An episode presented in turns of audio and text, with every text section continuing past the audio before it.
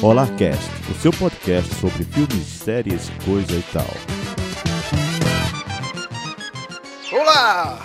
Bem-vindos ao Olarcast. Eu sou Matheus Moraes. Eu sou o Senhor Aranha. E eu sou o Rudá Braga, do Caranguejo Atômico, ilustre convidado aqui. E eu sou convidada, Ana Cristina.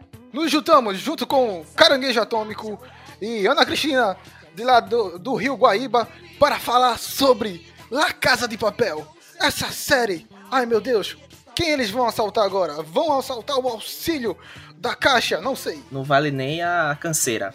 Vamos nos juntar para fazer o crime perfeito.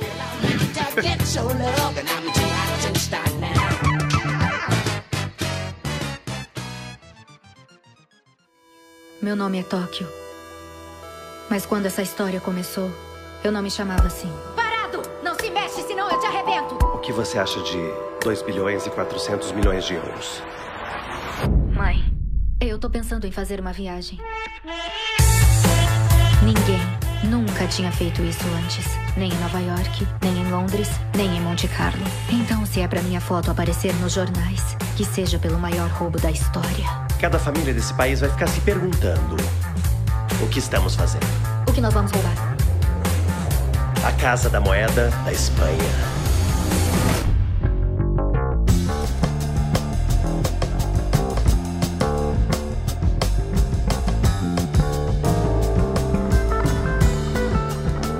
Nessa, galera. Começando aqui mais um podcast longo. Estamos de parabéns, seu Aranha. Acho que é o quarto podcast longo que falamos. Estamos nos perfazendo. É o quarto Isso. podcast que falamos da Espanha. Já que o Brasil não faz nada que preste, vamos para os amigos, né? Pois é, falamos do coronavírus na Espanha, falamos do Poço, falamos da Elite, a série Team com safadezas, e agora estamos falando da Casa de Papel. Essa série que fomos obrigados a ver, essa série que é o maior sucesso mundial.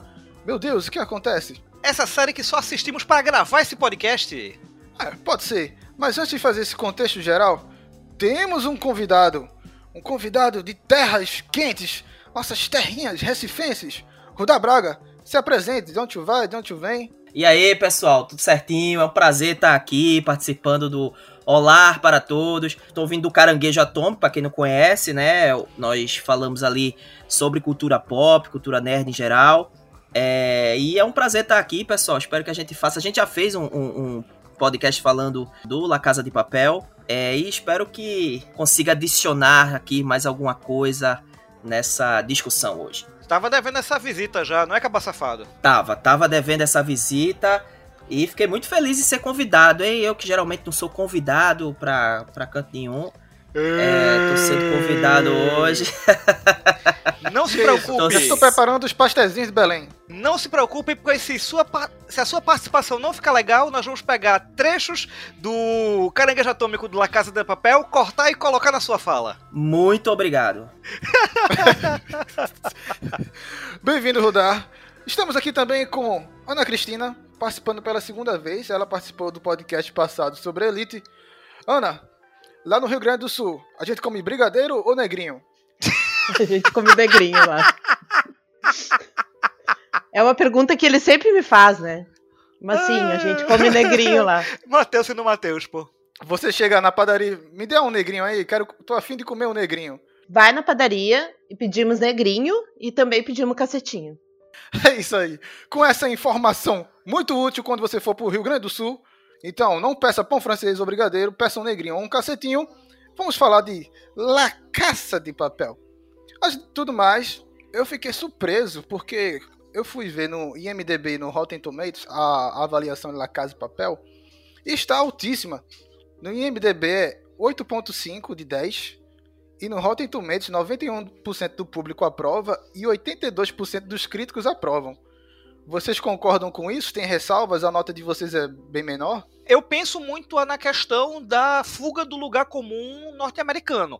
Apesar de que na segunda, na, perdão, na terceira e na quarta temporada a gente tem uma influência muito maior da indústria americana, mas ainda assim é algo diferente, é algo novo, que ao mesmo tempo não é novo, mas vem com a roupagem de uma coisa nova. Então, isso acaba chamando muito a atenção do público. Eu, ah, eu confesso que não sou dos, dos, dos mais entusiasmados com a série.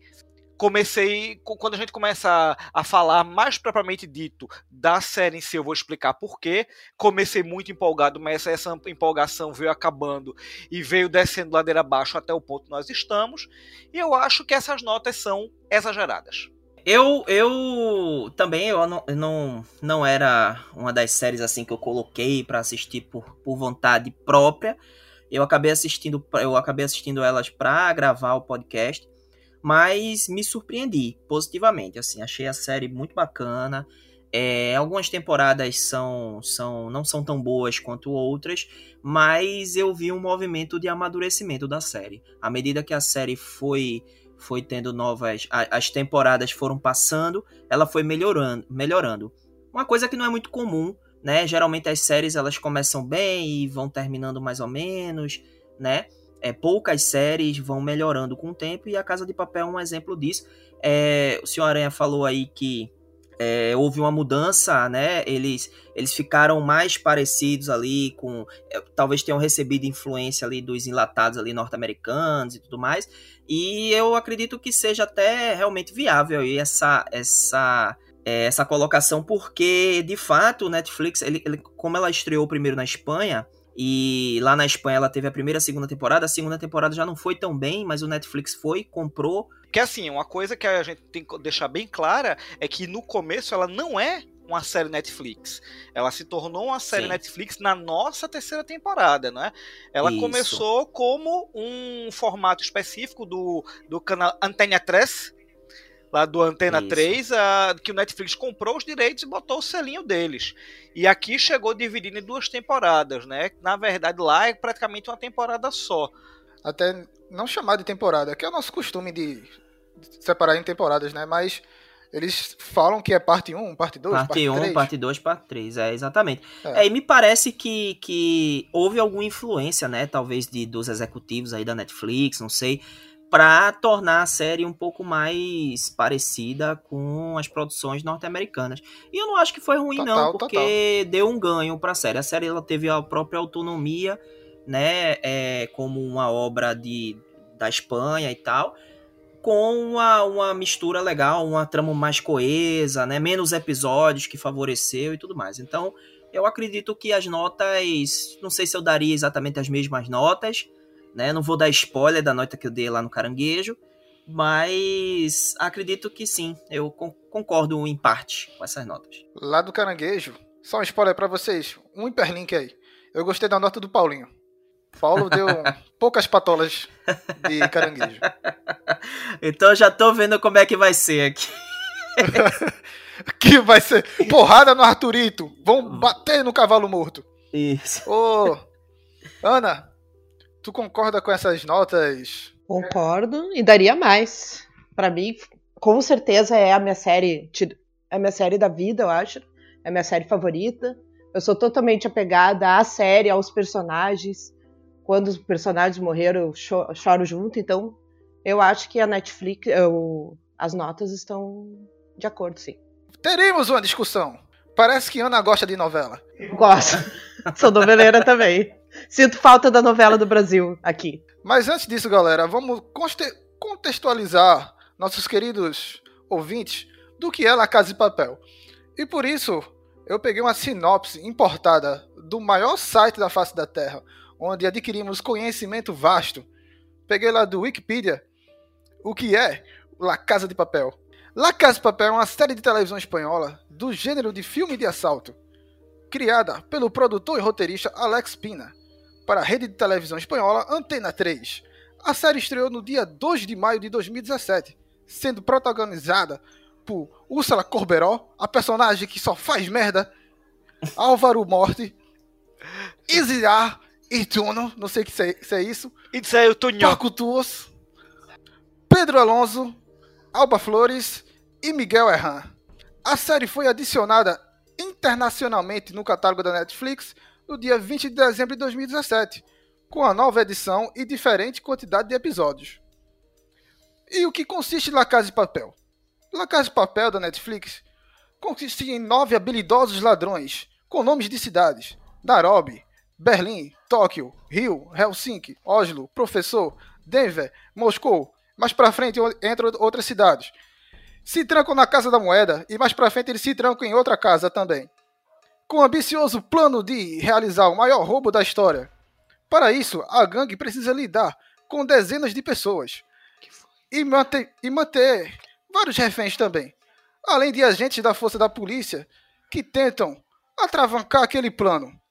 Isso é La Casa de Papel, uma turma do balacobaco fazendo altas aventuras. A pergunta é: se vocês estivessem nesse assalto, qual seria o nome de vocês? Porto Alegre. Ah, Eu acho que eu seria Kumaru. Kumaru, É, ou Kumaru ou Lagoa do Carro. Lagoa do Carro. Ruda, qual seria teu nome? eu seria Camaragibe. Camaragibe. É, Camaragibe. Eu vi um recentemente agora uma, uma, uma postagem do Recife Ordinário lá que o cara colocava. Fácil é botar é tatuar Califórnia na barriga, né? Difícil é tatuar Camaragibe. Então, Camaragibe é A complicado. gente poderia considerar o Ibura uma cidade? Se Casa Amarela pode ser considerada uma cidade, por que o Ibura não? sim. Se lá sim. no Rio Grande do Sul tem uma cidade, não me toque. Aí. Não me toque. Não me toque. E tem uma anta gorda também. Anta gorda. Tem. Não conheço, mas tem. Casa de Papel, além de ser informação inútil, também temos geografia, né? Cara, a gente aprende umas geografias aí com La Casa de Papel. Agora que é estranho é que nem, nenhum deles tem o nome de alguma cidade espanhola, né? Isso. É, eu falei até isso no, no programa da gente, né? Não, não tem. É, algumas cidades, eu acho, inclusive da Inglaterra, você não tem ninguém também, né? Nenhum. É, eles não criam, eles não criam, não- ao menos não mostram a qual foi o sistema ou regra que eles utilizaram para a criação de seus nomes. Na verdade, isso é interessante no do, do começo da série, que a, não mostra boa parte do encontro deles. A série já começa com eles juntos. Ah, na verdade, começa com a soltura da a soltura da Tóquio, a caga regra, e em Isso. seguida é, em seguida vai já mostra os, a- o grupo determinadamente reunido. O que me traz uma série de problemas no decorrer da série, porque o professor, que é o mandante da.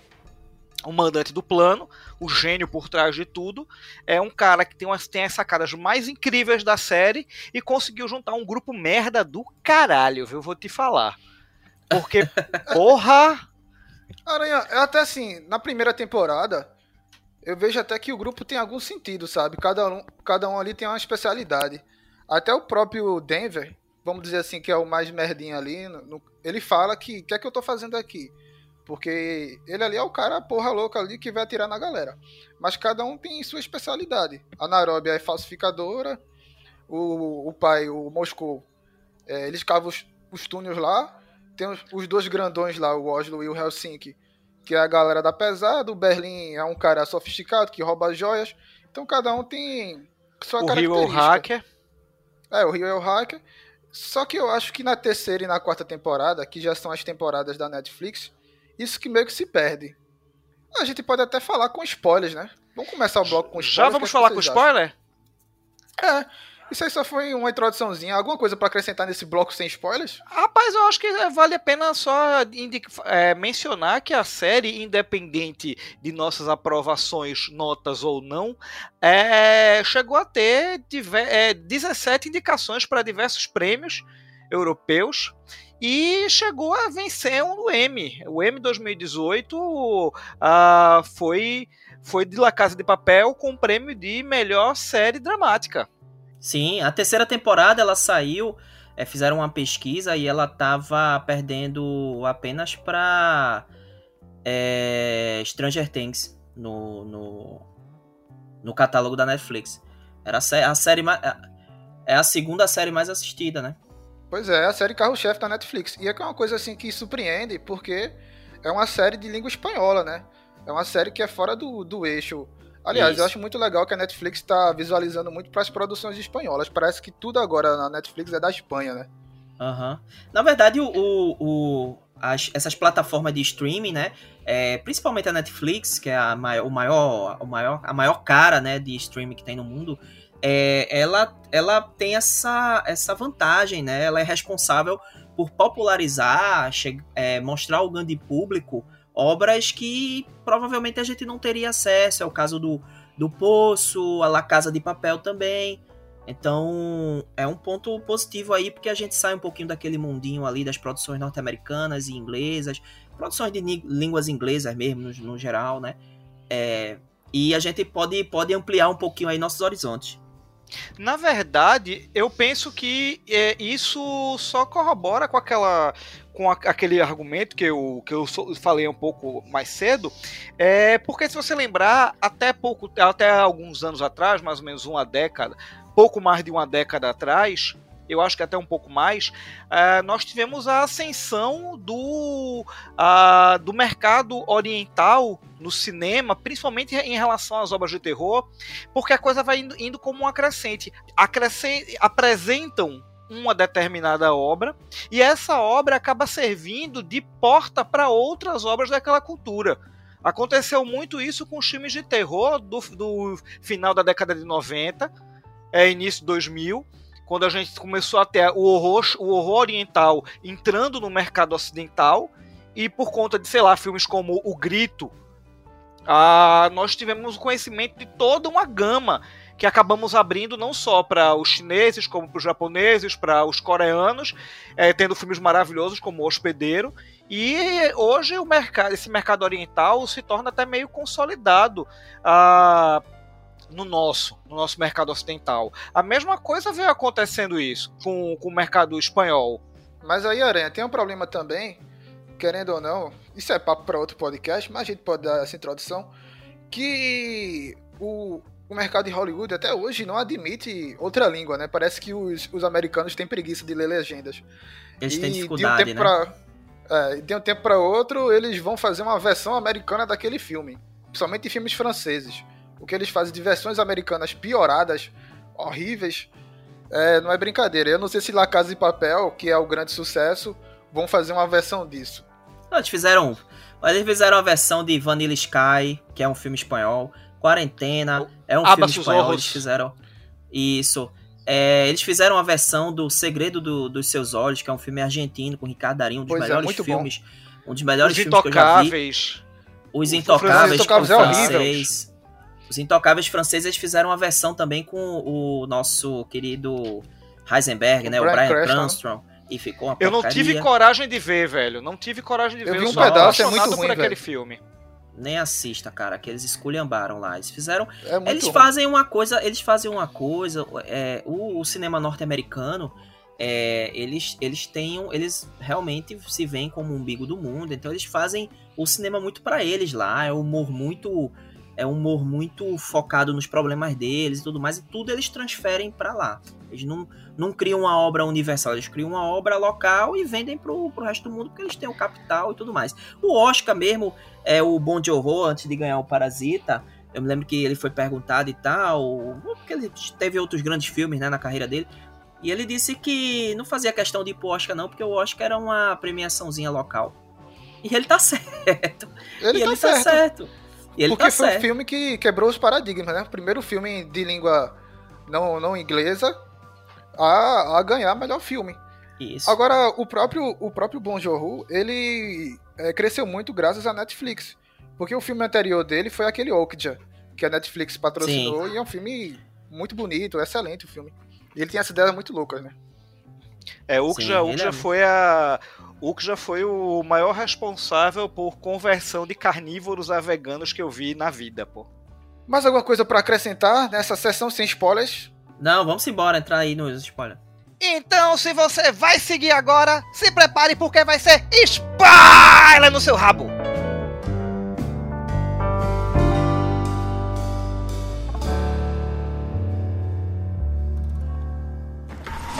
Mas cuidado, porque no momento em que houver uma só gota de sangue, a gente deixa de ser Robin Hood para sermos simplesmente uns filhos da puta. Agora é a hora! Confiar na gente e obedecer. Mas toda essa paz era só a calmaria antes da tempestade. As coisas iam dar tão errado que a gente ia ficar perto de perder o jogo. De ladra pra assassina.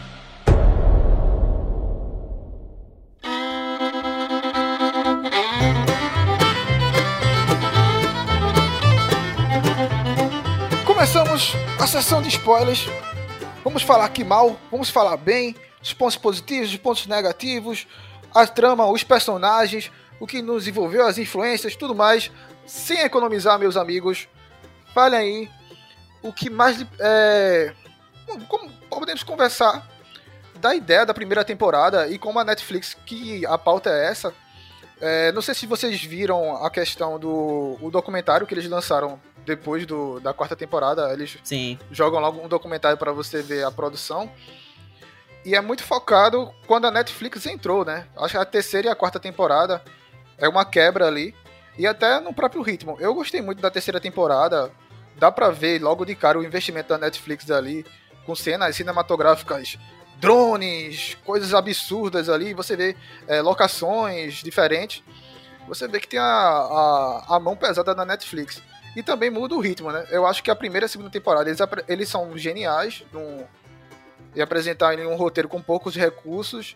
Beleza, e, mas tem um ritmo meio arrastado de novela em alguns, algumas partes. E a terceira, ele já meio que dá um ritmo meio frenético de Hollywood. Não sei se vocês perceberam isso, o que é que vocês acham? Cara, o que eu, eu penso é o seguinte: essa questão do ritmo, pra mim, foi o maior problema durante a série inteira. Ah, a gente começou com a primeira temporada, é, vamos falar um pouquinho dela. É, a gente começou com uma ideia bem interessante, o tema de assalto. Se você para para observar a nível hollywoodiano, filmes de assalto geralmente são filmes muito interessantes. Eles, você pode até definir como um próprio gênero, o filme de assalto, ah, do qual você traz, como a gente já falou ainda há pouco, ah, alguém com um plano genial, que é o professor, que, na minha opinião, é o personagem mais interessante da série inteira. E eu confesso de antemão que ah, eu- as quatro temporadas eu assisti para ver o professor desenrolando o nó, que a graça da série para mim acabou se tornando isso. É, com um plano mirabolante de invadir a Casa da Moeda, porque se você observa, eles não fazem um assalto, eles invadem. Eles não roubam um centavo do que havia na Casa da Moeda. Eles fabricam novo dinheiro. Eles criam um dinheiro para levar embora. Ah, e eu, isso eu acho sensacional. Mas você vai observando no decorrer dos episódios que há problemas que não deveriam existir, que fazem apenas trabalhar o a desacelerar o ritmo da série, vão sendo enfatizados demais e quando a gente chega, vou tratar a primeira e a segunda temporada como uma coisa só, quando você chega no final da segunda temporada, você percebe que eles levaram 13 episódios. Vo- Você tem os episódios da primeira e da segunda temporada inteiros para resolver uma coisa que seria resolvido em 5, 6 episódios no máximo, mantendo, um mantendo o ritmo do primeiro episódio, que é sensacional. Então, para mim, o que incomoda mais na série toda é a questão do ritmo. Na, quando virou para terceira e para quarta temporada, que houve uma influência muito maior do Netflix, de fato o ritmo acelerou um pouco, a quantidade de episódios até diminuiu no que diz respeito à primeira temporada, mas eles acabam caindo no mesmo erro de se ater a pequenos elementos que não colaboram para a história maior e acabam só, só enchendo linguiça e levando a série à frente. O meu, meu problema com eles é esse. Na quarta temporada, até parece que o ritmo da primeira e da segunda, de novelinha, volta com tudo. A terceira meio que dá uma quebra no ritmo, dá uma acelerada, mas a quarta temporada parece que eles voltam a enrolar. É- é- A segunda e a quarta temporada parece que são clones. Assim, só estão enrolando ali pra terminar. E na quarta temporada, no final, nem termina, né? Eu achei que, que a série tem sim muitas barrigas, né? Principalmente a primeira e segunda temporada ali. Você tem algumas. Ela se arrasta um pouco mais do que necessário. Tem um problema de ritmo, como, como, como a Aranha falou. É, mas isso pra mim foi, foi corrigido na terceira temporada, que pra mim é a melhor temporada de todas que saíram até agora, né? A quarta temporada ela mantém também o ritmo e tal, mas não é como a terceira. A terceira ela me parece que conseguiu é, é, conseguiu é, dar uma fazer um roteiro mais coeso ali. É, são oito episódios, se eu não me engano, na terceira temporada, e eu acho que é o suficiente, né? São São- oito são ou são oito. nove episódios? São, São oito, né? Oito. Pronto. Oito. Oito episódios para mim são, é, são mais do que o suficiente ali para você conseguir fazer uma história que te prende, que, que, que tem um ritmo acelerado e frenético. Algumas decisões são, são, são, são muito bem resolvidas, né? É, a gente vê um lado diferente também do professor, né? O professor começa a cometer alguns erros, justamente pelo envolvimento amoroso. Não que na, na primeira e na segunda ele não cometesse, mas me parece que dessa vez ele tem um dilema, né? De, de lidar com o amor, com Lisboa e tal, né? De, de não conseguir tomar as decisões de uma maneira né, mais, é, mais claras e menos parciais, né? E tudo mais. E eu acho que os conflitos são resolvidos muito bem. O maior problema, talvez, da série, eu acabei tendo esse, tendo esse pensamento agora.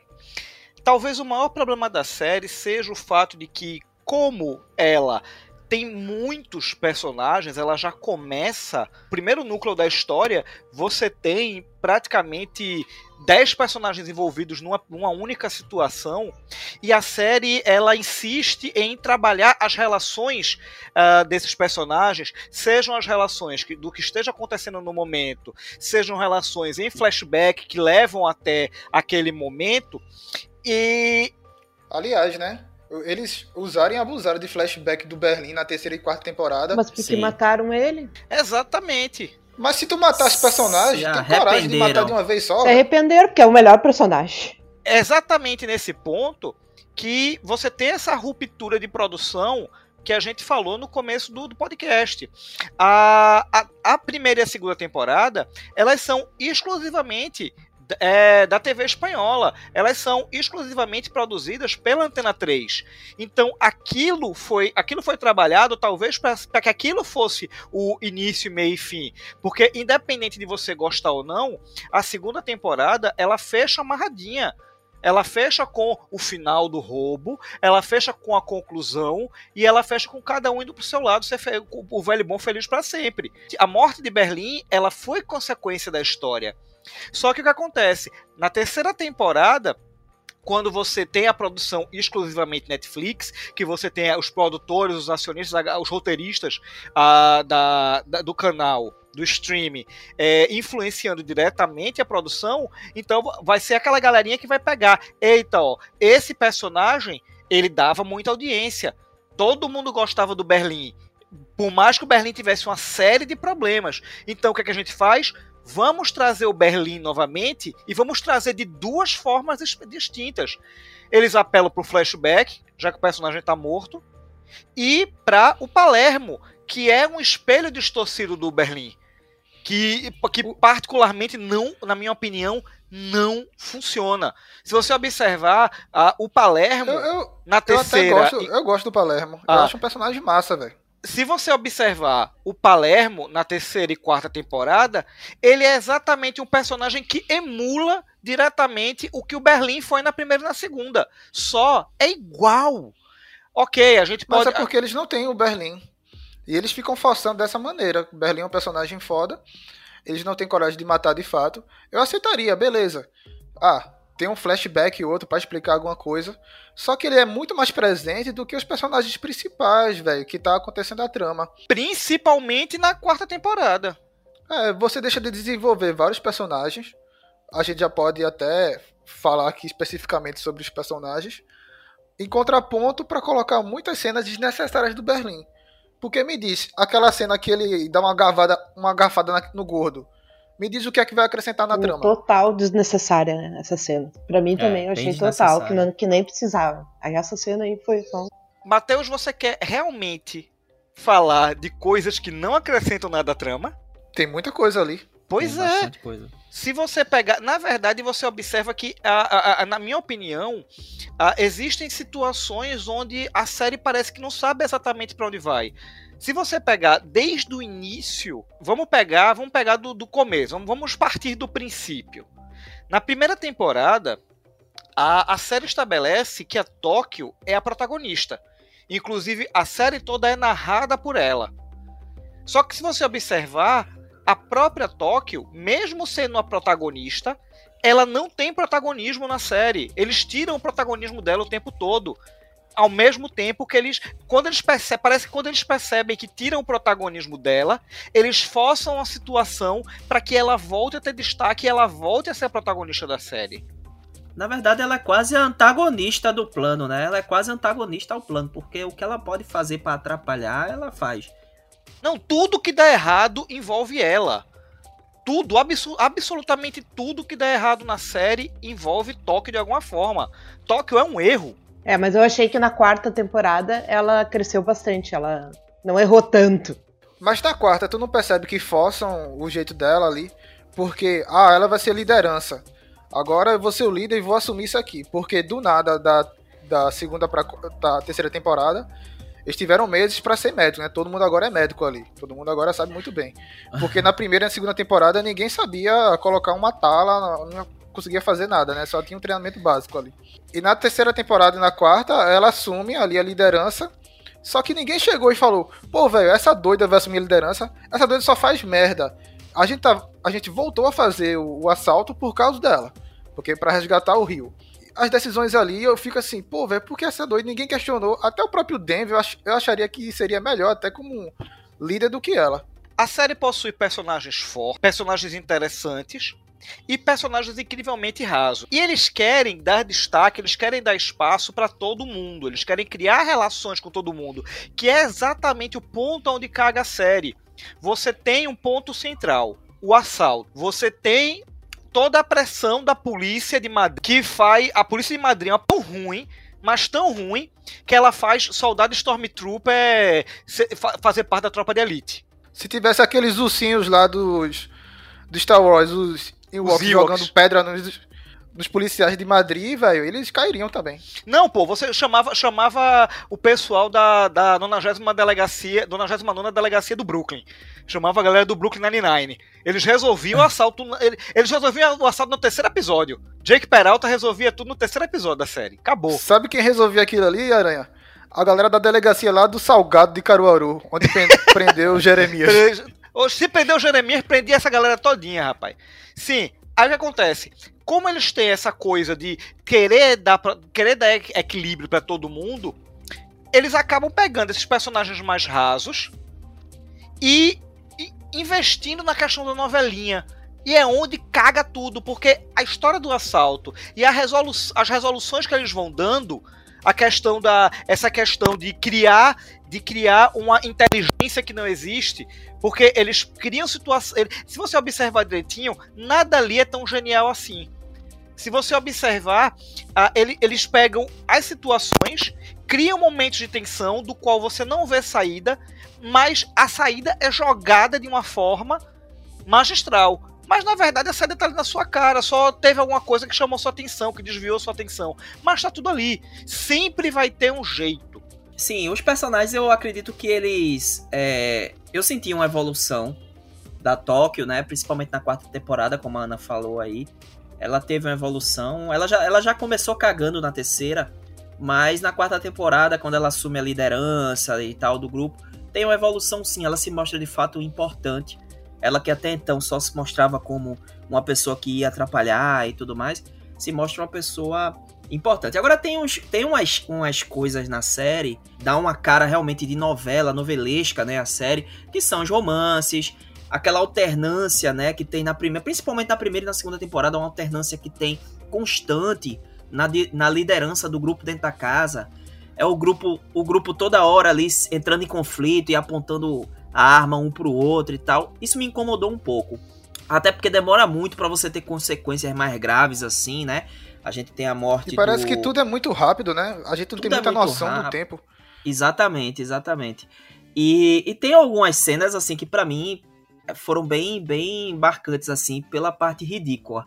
Logo no começo da trama, eu não sei se vocês lembram da cena que a Tóquio vai com o Rio. Eles vão como turistas lá no banco para olhar a, a posição das câmeras e tudo mais. Sim, sim. Meu irmão, e aí eles começam a transar no banheiro lá do lugar. Porra, quem é que vai fazer um reconhecimento do lugar e começa a transar? Eles são jovens. Não, pelo amor de Deus, não faz sentido nenhum. E, e não satisfeitos, não satisfeitos irem transar no banheiro, eles não, não, eles não se contentam nem em dar uma rapidinha. Eles passam a tarde no banheiro lá. Se você percebe a cena, eles passaram a tarde no banheiro lá do lugar onde eles iam assaltar, velho. E ninguém É. usa aquele banheiro, né? E ninguém usa aquele banheiro. Tem uma coisa interessante, Ruda, nessa questão também, que a gente até pode puxar, porque a Tóquio é levada do começo ao fim como uma personagem muito sexual, ela é muito sexy, ela é aquele mulherão. O Aham. Denver, na terceira temporada, diz pra o Rio que ela é uma Maserati, ou ela na segunda, não, me perdi agora. É quarta Na temporada. quarta, né? Na quarta É na temporada. quarta. Na quarta temporada. Que diz que ela é uma Maserati, não sei o que. Ficam pintando o tempo todo ela como uma personagem que é muito sexy, não sei o que. Até que na quarta temporada ela usa do charminho dela pra pegar lá o. pra convencer o, o Gandia, o duro de matar, que não morre nem a pau. Aham. E, Bruce Willis. velho, eu acho que isso aí é um artifício muito pobre dos roteiristas de usar. Parece que a personagem não desenv- desenvolve. Ah, beleza, na quarta temporada ela, ela tem esses lampejos de liderança e alguns lampejos também, algumas ideias interessantes. Mas do começo ao fim, eu já sei que ela é personagem sexual ali da parada, mas, pô, Aham. velho, por que estão jogando na minha cara o tempo todo? Tem que jogar, É uma jogar o tempo redução, né? É uma, na verdade, eu, eu, eu enxerguei essa. essa tudo bem, o, o papel dela é de uma personagem que é sexy e tudo mais, mas eu acho que em alguns momentos eles realmente limitam a personagem né, a um objeto sexual mesmo. Me parece que ela vira apenas uma. É, ela vira apenas uma personagem, um, um, um membro da equipe para causar tensão sexual entre os, os, os outros membros. E isso me incomodou um pouco assim, porque você pode, pode trabalhar de outra forma, né? A personagem e tal. Em alguns momentos eles trabalham, eles trabalham a culpa por essa, pela, por essa questão é, meio. essa personalidade dela meio é, inquieta, né? E intempestiva e tudo mais. Eles, Eles, eles falando o trabalham. tempo todo que ela é a bomba relógio, né? Bomba Ela é uma relógio, bomba é bomba relógio. relógio. Isso, isso. Aí, em alguns momentos eles trabalham a culpa, né? Ela, ela, ela fica um pouco culpada pelas coisas que acontecem. Mas aí logo depois é, não, tudo bem, tá ligado? Tipo, tudo segue normalmente, parece que nada aconteceu. Ela, por exemplo, a, quando. Ela é a principal culpada pela morte de Moscou, né? E. Total. E assim, eu vi que eles desenvolveram muito pouco essa. É, tá, tá tudo certo, tá tudo bem. Tipo, aquilo era um ponto. Aqui é um, aquilo ali seria uma trama-chave em um conflito entre ela e o Denver, por exemplo, tá ligado? Mas Não, me e na outra temporada o bem. Denver quer pegar ela. Pô, velho, tu não raciocina que foi por causa dela que o pai, o teu pai morreu e agora Isso. tu quer pegar ela. Parece que tudo é muito rápido, eles se esquecem muito rápido. Tudo é Esquecem muito, muito rápido. Tudo parece, parece, parece que não existem consequências. Aham. Parece que não existem consequências reais em relação às atitudes não só dela, mas de outros personagens também, que é aquela situação que é exatamente um ponto que vocês falaram ainda há pouco, que é a questão de é, sempre haver um conflito em relação à liderança. Ah, você, é, você, quando você pensa no assalto que foi planejado dessa forma, algo que o professor tem uma saída para praticamente tudo, praticamente toda a situação, você acaba vendo pouco profissionalismo é, em relação a- a- aos participantes. Porque é aquela situação, ah, é uma série de, de conflitos internos, uma série de conflitos psicológicos, é, e no É um e grande Big Brother, né? Exato. É, E acima de tudo, uma grande, uma grande avalanche de inconsequências. Porque é, é como o o Rudá acabou de falar. Você faz uma merda muito grande, mas com cinco minutos depois, ah, tá tudo certo, tá tudo de bom. acho que a própria Tóquio fala que o único que tá cumprindo a questão do descanso é o Berlim. O Berlim é o único cara que descansa. E o resto da galera não descansa, por isso tá todo mundo estressado. Isso também é uma falha, porque, velho, se você é um profissional, se você é um ladrão conceituado, porque, teoricamente, o professor selecionou a galera que tem uma capacidade além dos outros ladrões, certo? Então a galera deve ter uma capacidade psicológica de aguentar ali pressão.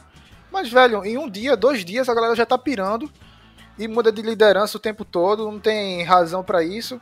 Aí a primeira liderança mudam pra Naro- Narobi, que a gente pode falar também da personagem dela, que é a personagem que a galera mais fala, a personagem que tem frases marcantes.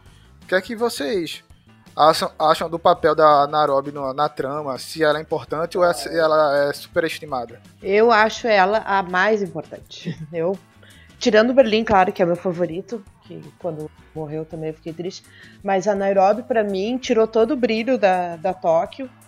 E o lado de liderança dela é muito mais forte, assim. E, sei lá, o diálogo dela que ela teve com o Palermo, para mim, foi a melhor cena. Uma das melhores cenas do, da Casa de Papel. Quando ela fala do amor e que o Palermo não nunca assumiu o amor que ele tinha pelo Berlim. Eu acho, uma, eu acho muito legal. Eu gosto muito dela. Chorei muito na morte dela.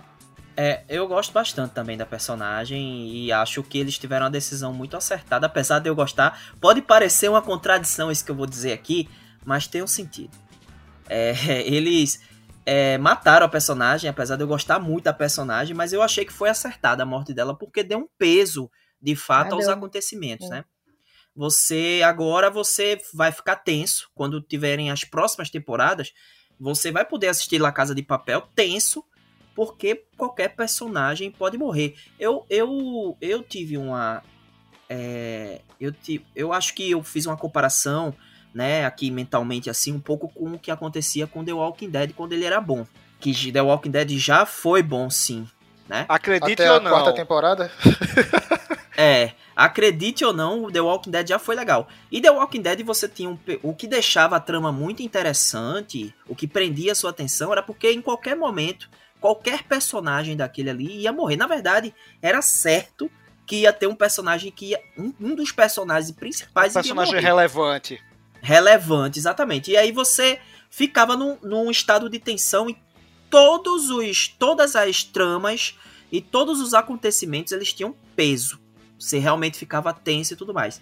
É uma coisa que na Casa de Papel, na primeira e na segunda temporada, você não sente, como a gente já pontuou, e que a partir da quinta agora a gente talvez vai sentir com a morte da Nairobi. E agora também um detalhe, né? Não precisava também massacrar tanta bichinha antes de ah, matar, eu achei né? uma morte ridícula. Porque a gente achou que ela ia se salvar, e aí foi aquela morte um tiro na testa, pelo amor de Deus, não, não precisava. 700 negros em volta do cara e ninguém consegue acertar uma bola no E esse cara não morre. É. é. que, na verdade, uh, você vai observar uma coisa que vai ficar mais clara no final da no final da quarta temporada, que é o seguinte, eles precisavam consolidar um vilão. Eles precisavam consolidar, eles precisavam criar alguém do qual o público cri, criasse raiva. Porque o vilão bom, o vilão que prende o público é aquele vilão que o público ou tem medo ou odeia. E o que Isso. acontece? A Alicia, a Alicia é um personagem que ela surge muito grande, muito caricata. Eu confesso que, na, na verdade, desde o início, desde que ela apareceu, me incomodava muito e ela é uma vilã que ela vai perdendo força. E na quarta temporada você, é, você observa que a força dela acabou completamente, tanto que leva ao ponto, ao ponto do final da quarta temporada, que a gente comenta daqui a pouco. É, e eles precisavam de um grande vilão. Eles precisavam do, do, do, do monstro. Eles precisavam da, da, do antagonista da história. Sim. E é, isso, isso uh, eu, eu penso que a morte, a morte brutal da Nairobi se deu por conta disso. E em cima da personagem, o que eu acho interessante é exatamente aquele ponto que eu falei instantes atrás da questão do falso protagonismo da Tóquio, que a Tóquio é aquela coisa, ela foi, como vocês disseram, ela foi o personagem que foi criado a, a, como a, a desenrolada, a sexy, a explosiva, ela era a personagem inconsequente, e como ela era protagonista, certamente haviam apostas em cima da personagem. Aí você pega a Nairobi, que é um personagem forte por natureza.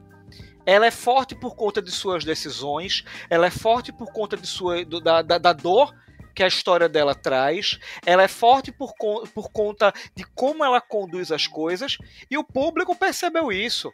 Tanto que é, essa morte dela foi muito acertada. Foi acertada porque abalou o público. Agora a gente sabe que tudo pode acontecer, exatamente como o Rudá acabou de falar. Agora a gente eu, sabe o que. O que eu fiquei pensando é. Beleza, ela é um personagem que a gente concorda que é um personagem foda. Muito importante pra trama e tudo mais. Mas em, certos, é, em certas cenas, eu creio que eles forçaram demais a personalidade da Nairobi. Parece que ela é a representante máxima das mulheres que estão ali que na primeira e segunda temporada eles, eles até brincam que tem poucas mulheres no grupo. E na terceira e quarta temporada, que são as temporadas que a Netflix assume, você pode ver que as mulheres cresceram bastante, personagens femininas, a própria Estocolmo, que é, foi o personagem, acho que um dos personagens que mais cresceram ali da, da primeira até a última temporada. Cara, eu adorei É, o nome dela. Quando, quando, quando, É. ela, quando ela se apresenta com ah, o pseudônimo dela, eu achei sensacional. Mas, em certo modo, também a Netflix, eu acho que ela falha em forçar demais. Por exemplo, a quarta temporada, eles colocam a personagem da Manila. A personagem trans. Só que no momento, eu não vejo a necessidade de ter. de. Ah, beleza, ela é uma trans. Sim, mas qual é a necessidade de ter ali? Se você não vai desenvolver em nada. Se você observar, um elemento muito forte na terceira e na quarta temporada é a questão da representatividade. Porque a gente estava falando da Nairobi, da força da Nairobi, que é algo que já vinha de temporadas anteriores, mas foi mostrado uma grande importância dela nessa temporada. Mas a gente tem que observar também a questão ah, do Palermo.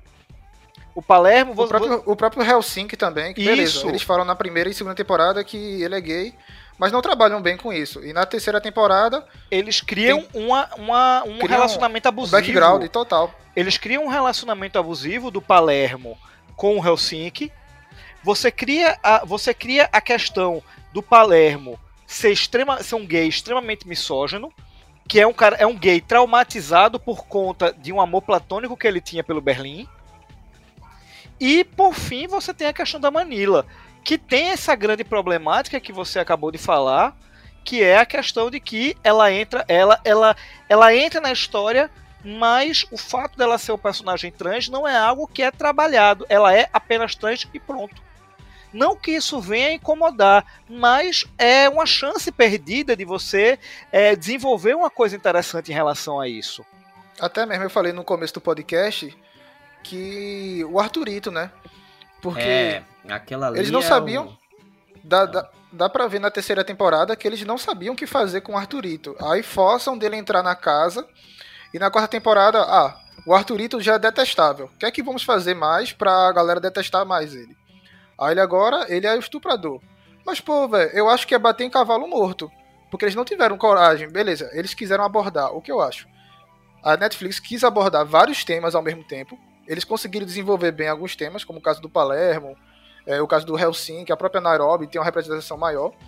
Mas o, o tema é, da, da Manila ser trans, eles não conseguem desenvolver direito. E a questão do, do, do estuprador do, do Arthurito. Vocês estão batendo em cavalo morto. Eu vou odiar um personagem que todo mundo já odeia todo mundo não gosta dele. Então não é surpresa pra mim se, se matarem ele na quinta temporada. Na, na verdade, é, essa, esse arco do Arthurito é bem ridículo, porque é Pois a é. coisa mais a coisa mais é, lógica a se fazer, uma vez que eu até entendo o Arthurito querer entrar na casa, porque o personagem dele é um personagem que é, a vida dele gira em torno da, dos fatos, né, por trás ali do primeiro, da primeira e da segunda temporada, né, do assalto e tal. Ele vira um coach, que por si só já é uma coisa pior, né, pra quem tá sendo sequestrado, é, o ambiente não, não, não, parece que não tem como piorar, mas tem. É você ter um ambiente é você é horrível sequestrado mesmo, com um coach lá dentro, entendeu? Aí realmente É mesmo, pode olha. piorar. É, mas eu entendo ele querer a motivação dele de entrar na, ca- na, na, na casa da. Na, no Banco de Espanha. O que eu não entendo é porque a galera não botou ele pra fora. Porque já Pois é, sabe como o cara é, já sabe que o cara é, um, é, um, é uma fonte ali de problema, né? Que fica tramando o tempo inteiro, criando é, confusões e tudo mais. Porra, bota o cara pra fora, a coisa mais simples do mundo. Ainda diz que tá liberando o refém, né, velho? Mas ficam mantendo o cara na casa, eu realmente não entendi, não. Os roteiristas só manteram ele para ter esse contexto dele ser um estuprador e eles colocaram esse tema dentro da série e você bater em cavalo morto. Porque é um cara que é odiável, velho. E fazer aquela trama ali, né, do dele com a Estocolmo, com Denver e tal, que absolutamente é uma coisa que me parece que foi resolvida já, e eles estão forçando a barra pra, pra criar ali, né, uma, um triângulo amoroso e tal. Enfim. É a novelinha, a volta da novelinha. Foi uma oportunidade tão perdida da produção da série. Porque, ah, ok, beleza, eles, eles decidiram investir nessa coisa dele ser um merda, que a vida dele acabou e que a fama dele no, a, na situação se vem dele ser um dos sobreviventes e se colocar como um herói. Cara, uma coisa que eles podiam ter feito e que teria funcionado de forma excelente seria: ok, o cara é famoso, é famoso. O cara virou um coach, virou um coach. Pô, uma coisa que foi tão mal trabalhada e que era necessário se trabalhar na série era exatamente a questão externa. Porque a gente tem. A, quando termina a primeira temporada e você come. É, perdão, quando termina a primeira e segunda temporada, você tem toda a questão é, de como os Dali influenciaram não só a Espanha, como o mundo inteiro. E tudo isso é colocado extremamente em passant é colocado muito superficialmente. Eles, eles é, avisam, eles dizem que os Dali se tornaram um símbolo de resistência. Eles tentam emular um pseudo V de vingança. Um, um pseudo um pseudo codinome V. É, só Por que um eles não investem nisso. Essa mas é, é exatamente, é, mas é exatamente isso que eu estou dizendo. Ah, eles podiam ter utilizado uma forma de utilizar muito bem o personagem do Arthurito é ele é famoso, é ele serviria para mostrar o lado externo, sei lá, bota no programa de televisão ele discutindo como é, ele discutindo contra a opinião pública, já que ele é um herói contra os dali é, coloca, sei lá, transforma, cria, cria, um programa sensacionalista e bota ele de um lado e a galera defendendo os dali do outro, e dessa forma você saberia até que ponto ah, eles realmente estão influenciando a opinião pública. Isso teria sido bem, bem mais interessante de se vestir no personagem. E ele foi o único refém que continuou, né? Na, na série. Porque o resto, nem a Alison Park não. Ela foi participar de Elite. Mas, Aranha, assim, por um lado, tem um contraponto interessante que eu acho assim que dá para entender na série da questão do Arthurito e, do, e dos Dalis. Eles mostram até cenas que são reais, porque a Netflix encomendou a terceira temporada. Então na terceira temporada eles mostram, veja como o público está reagindo, carnaval no Brasil, protesto não sei aonde. E eram cenas reais.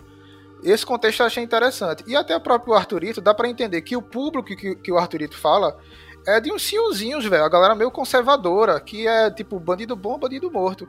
Dá para entender isso na série. Não sei se vocês conseguiram perceber isso. Eu, nessa parte, eu entendi que o Arthurito não é querido pela galera que tá dentro dos Dalis, mas ele é querido por uma parte da galera conservadora. Ou seja, o cara, além de coach, é bolsominion.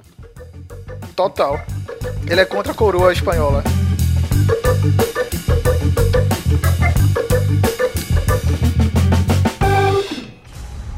Meu transportador. Senhorita Tóquio, bem-vinda à Tailândia. Temos que resgatar o Rio. Temos que reunir o grupo.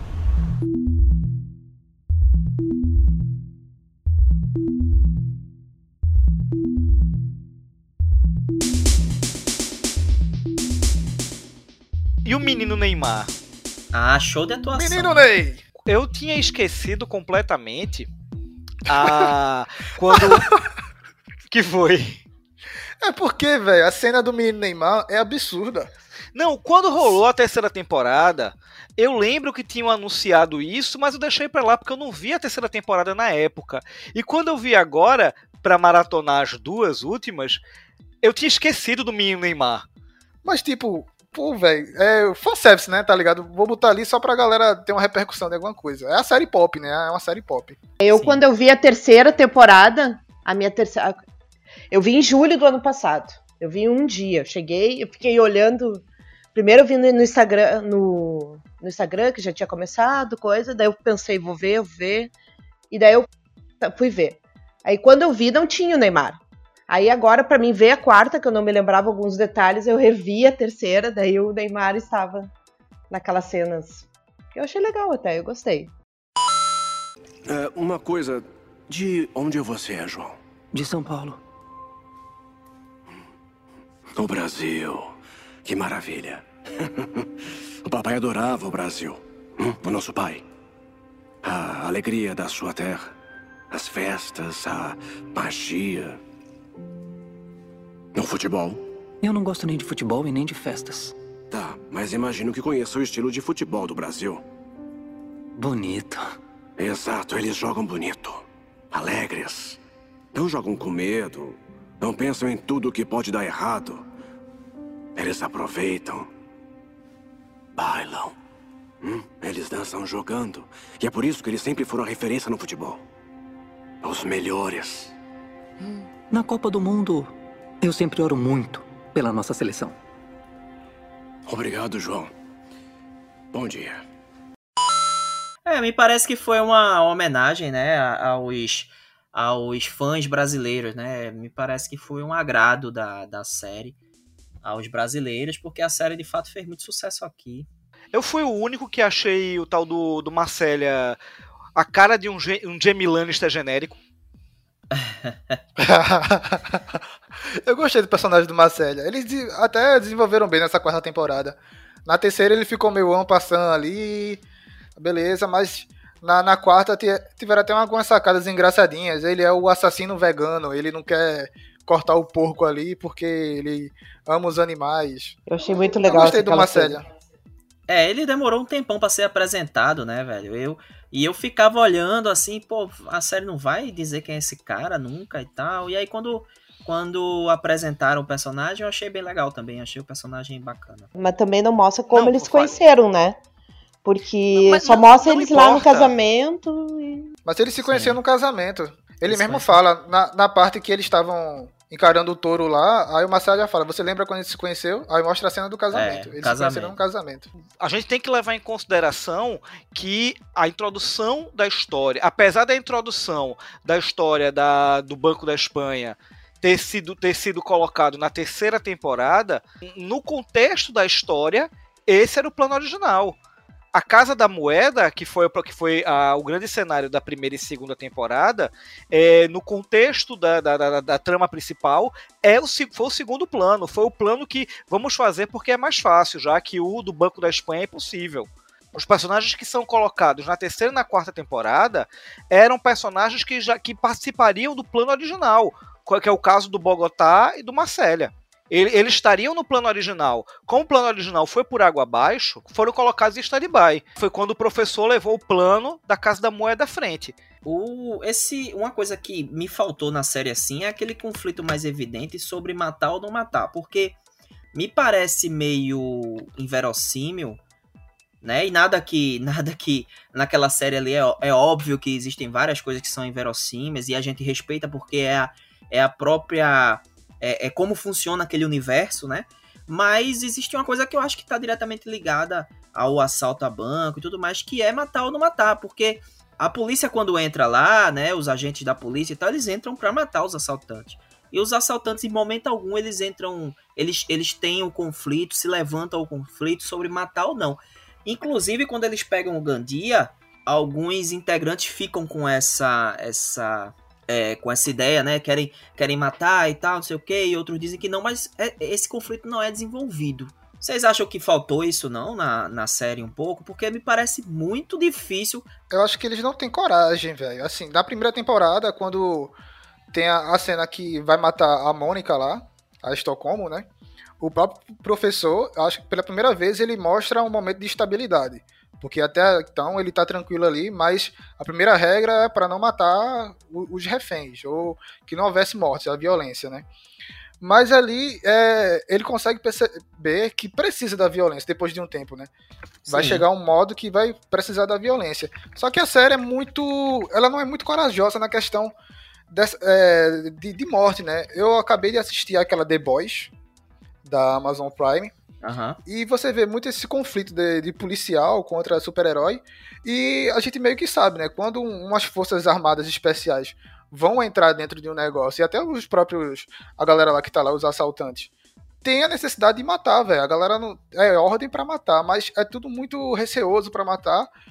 Porque eu creio que a personalidade dos, do, dos personagens, a questão de novelinha, rende muito mais um drama se. Como a Nairobi. Ela foi ferida ali ela, pô, velho, a galera ficou zanzando as temporadas inteiras é, nos, nas janelas e ninguém atirava. Aí agora vão atirar na Nairobi pra causar isso aí. Se você for no contexto lógico, porque só atiraram nela, tá ligado? Eu acho Sim. que eles têm. Eles não têm muita coragem pra, pra matar. E o próprio o Duro de matar lá, o Gandia, eles dão um contexto. Ah, beleza. Vamos, vamos matar o Gandia porque o Gandia, ele não é só o segurança do, do presidente do Banco da Espanha. Ele é um assassino. Antes de tudo, ele já foi um assassino, tipo um mercenário, antes de ser o segurança. Ah, agora podemos matar ele. Mas toda a galera sabia ali, todo mundo tem um back- background do, de tudo que aconteceu. Porque o próprio Berlim, ele foi pro Banco da Espanha cinco anos antes. Então, velho, é- é- eu acho que a série tem pouca coragem pra matar os personagens de fato, pra ter a violência. Talvez, talvez, Matheus, isso se dê por uma questão do público-alvo, não é? Porque, assim, é, pegando o exemplo, o exemplo meio troncho que você acabou de dar, que eu não acho, eu não acho que seja um exemplo que seja muito cabível, a, o público de The Boys, The Boys é uma série pesadíssima. Ela é uma série que trata, ela trata a violência de uma maneira plástica que está divertida. E ela claramente é uma série voltada para um público maior de idade. É uma série, uma série baseada em quadrinhos, para o público adulto. Ou seja, é um público distinto. Ah, quando a gente fala em, em La Casa de Papel, ah, se eu não me engano, ela. A Casa de Papel é o quê? 16 anos, não? Não, não. Sem, sem chance de ser 16 anos. Ela deve ser no máximo 14. No máximo Eu vou dar uma estourando. olhada aqui. Ela no máximo, eu, eu, eu vou, eu ainda ri, eu arrisco 12 anos.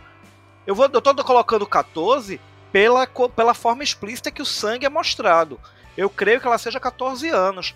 E é um, você tem que observar que os protagonistas da série são os bandidos. Então eles. A, 16 a- anos. 16 anos? 16 anos, acabei de ver, desculpa a interrupção. Não, essa, essa, então certamente é por conta do sangue. Então aí, então aí o argumento da coragem até que vale. Mas eu entendo, é porque é uma série pop, né? Eles não vão ter coragem de, de matar personagens importantes. Eles só conseguiram matar a Nairobi porque, beleza. Por exemplo, o Moscou é um personagem importante. Só que eles não conseguiram dar um escopo pra morte do Moscou. Não ficou tão pesado. Eu não senti. Ah, beleza, o Moscou é, morreu. E eu não senti na outra temporada que o peso da morte dele. Mas aí eu te pergunto, Matheus. Vamos lá. Você, você, é, pronto. Vamos, vamos ainda ficar no exemplo do The Boys. Você viu a série e você viu que a galera não tem escrúpulo absolutamente nenhum. E ainda assim, você consegue se afeiçoar a alguns personagens, você acaba criando torcida por outros, etc e tal. Mas agora eu pergunto, o cidadão médio, o cidadão O médio, afegão médio. o, o- o cidadão médio que é o público-alvo de uma série como La Casa de Papel. Diferente de The Boys, que é uma série voltada para um público muito específico. Eles necessitam criar a imagem do bom ladrão para que ah, o público se afeiçoe com, com os personagens. Se, se aquela galera chegasse ali metendo o dedo, matando todo mundo, matando, matando tudo quanto é policial, tudo quanto é segurança, todo mundo se opõe a eles, o cidadão médio vai perder a, vai perder a empatia pelos personagens. Então ah, tem não que ser aquela não, coisa. é. Vai, vai, o cidadão médio vai. Sei não, a né? gente, a, a gente gosta desse, desse tipo de coisa, não. Eu adoraria ver eles massacrarem aqueles seguranças e jogarem o corpo ali na frente. Mas o público médio não. O público médio, a galera, a galera- o público médio que, que, vê de, que vê de tudo, que é o público principal dessa série, precisa se afeiçoar aos personagens. Então eles têm que ser os, os bandidos bonzinhos. Eles têm que ser o bandido bom. Tem que ser o bandido de coração. Tem que ser o bandido que tem pena. Então eu penso É. que a série, a série segue por essa linha. É questão de público, não é questão de, de estrutura de roteiro. É questão de, de, de fazer com que o público se identifique com o personagem. Eu consigo, eh, mesmo não sendo um assassino sanguinário, eu consigo ver um, um, um filme que traga um assassino sanguinário e que a história desse assassino sendo colocada da forma correta eu me afeiçoe pelo cara. Mas eu tenho, mas se eu colocar, por exemplo, pra minha mãe, pronto, se eu, se eu botasse minha mãe pra ver The Boys, ela não passaria do primeiro episódio. Não sei se é bem isso, não. Eu acho que eu- pode ter sido uma escolha deles, pensando até dessa forma. Mas eu acho que existem bons exemplos aí de filmes que são. de, de séries, filmes que eles que eles dão essa abo- abordagem mais dúbia ao personagem e o personagem ele tem uma, uma aprovação do público. Vamos pegar, por exemplo, The Walking Dead, né? Eu já dei um exemplo de The Walking Dead, o pessoal vai pensar que eu adoro a série, mas eu não gosto tanto não. Eu tá? acho que tu gosta muito de The Walking Dead. Admita, você é vá, admita, de The Walking admita, Dead. vá. Mas, mas o The Walking Dead ele tinha esse conflito, né? Inclusive é um conflito que fica bem maçante no decorrer da série, porque ele vai se ficando repetitivo. É, e ninguém ali é 100% bom, né? Todo mundo mata, todo mundo. Algumas vezes, inclusive, nas últimas temporadas, algumas vezes, inclusive, podem até escolher por não matar, mas eles de- decidem matar e tudo mais, e continuam sendo personagens adorados. Eu acho que o público ele tá muito mais ligado ao protagonismo dos personagens. Pode até haver um julgamento moral, mas eles estão muito mais ligados ao protagonismo do personagem do que a questão se o personagem é um é bonzinho de modo de maneira clássica, né? Se ele é aquele herói clássico que não mata, tem todo um código moral ou não. E assim, necessariamente não precisaria os personagens chegar ao banco de Espanha matando todo mundo. Eles poderiam é, isso poderia ser um conflito que acontecesse ao longo das séries. Tem uma cena, tem uma cena que o professor acha que eles, eles, eles simulam lá o assassinato da Lisboa, né? E aí o professor logo em seguida ligam para ele porque os caras estão invadindo o banco com um tanque de guerra. Um- uma espécie É. de tanque, um caveirão lá. E aí ele, ele diz, não, é guerra, podem atirar. E os caras dão um tiro de, de, de, de Um míssel. RPG no- lá, né? É, um RPG Mas lá nos caras. Mas logo em seguida. Mas ninguém morre, todo mundo é queimado. Não, logo em seguida, a primeira pergunta do professor, quando vai pegar o feedback, é: tivemos soldados mortos ou eles sobreviveram? Eles têm essa coisa de colocar a galera como Então, boazinha, pô. Mas aí é, que muito- tá. é- é como eu tô É. dizendo, é o contexto, é o contexto, é o contexto Sim. público. Não, eu não acho, eu não acho que se tivesse morrido personagens ali na, naquele momento, seria uma um nós, nós iríamos não não mais olhar do mesmo modo pro professor e tudo mais. Eu acho que seria uma Será? grandíssima oportunidade deles acrescentarem ao roteiro, colo- colocarem mais um conflito, mais uma, problema, uma proble- problemática para a equipe, para aquela equipe ali. Por quê? Porque o- além do professor ser o protagonista, a gente acabou de ver ali a morte friamente da, da Lisboa. Então a gente tá torcendo, professor. As atitudes dele ali estão justificadas. É, é muito como você coloca o roteiro. Será que a gente ficaria assim? Porque Fica, porque até Goku fica. Quando o Kuririn morre, Goku fica revoltado e vira Super Saiyajin. Então precisava ter a morte para o professor se manifestar. Mas ainda assim, ah, não, ju- não justificaria ele matar. Tanto que, como eu falei, ele pergunta se, se os guardas Mas morreram. ali ele tava perdido, Aranha. Ali na cabeça dele, Sim, tudo que ele tentou fazer, ele fez e não conseguiu. Então, sim, o- sim. então ele foi pro desespero. E o desespero para o professor desde o começo é matar. Ele, ele faz de tudo para não matar ninguém. Exatamente, exatamente. É aquela coisa, ele, ele tem que ser o ladrão bom. Quem é que é mal? Mal é o chefe é o, é o chefe da segurança do, do governador do, do banco, que é o assassino frio calculista duro de matar. Mas é a Alicia que torturou Rio. Aliás, né, é uma torturadora com a bola de basquete ali, porque em nenhum momento ela se preocupa com o filho. É, ela é dobrada pela, pela Lisboa. A Lisboa, que está em condição é, frágil, ela consegue dobrar a, a Alicia de uma maneira muito rápida. A Alicia que depois da falsa magra, né, lançou aí a falsa grávida, né? A grávida de Taubaté, velho. Garanto que É agora falsa na quinta buchuda, temporada pô. ela vai continuar grávida e sei lá quando. Vai passar pra sexta e vai ficar grávida. Quando é que esse menino vai nascer, Quando é que né? essa criança Ninguém- ra... Não, e ainda é um barrigão, né? De quase parindo já. E ela usa umas roupas apertadas, cara. Falando especificamente da Alicia, que é um personagem massa que colocaram na série para acrescentar ali. Achei bacana. Mas tem uns artifícios que ela usa como investigadora que é sempre atacar o pessoal. Sempre atacar um elo fraco. Parece que ela só tem esse jogo. Tu é uma investigadora foda que tá ali colocado para pegar essa galera e tu só ataca o pessoal.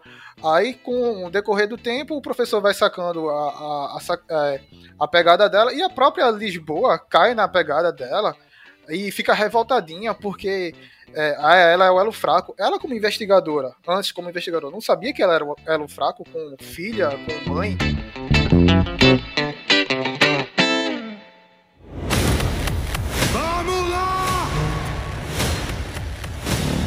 O cérebro da nossa operação tava surtando como nunca. E com ele, todos nós. Era pra você proteger a gente. Ela cometer erros, tudo bem, mas você não! Cala a boca, seu gordo! Eu te mato agora mesmo! Cala a porra da boca. Tóquio, baixa a porra da pistola.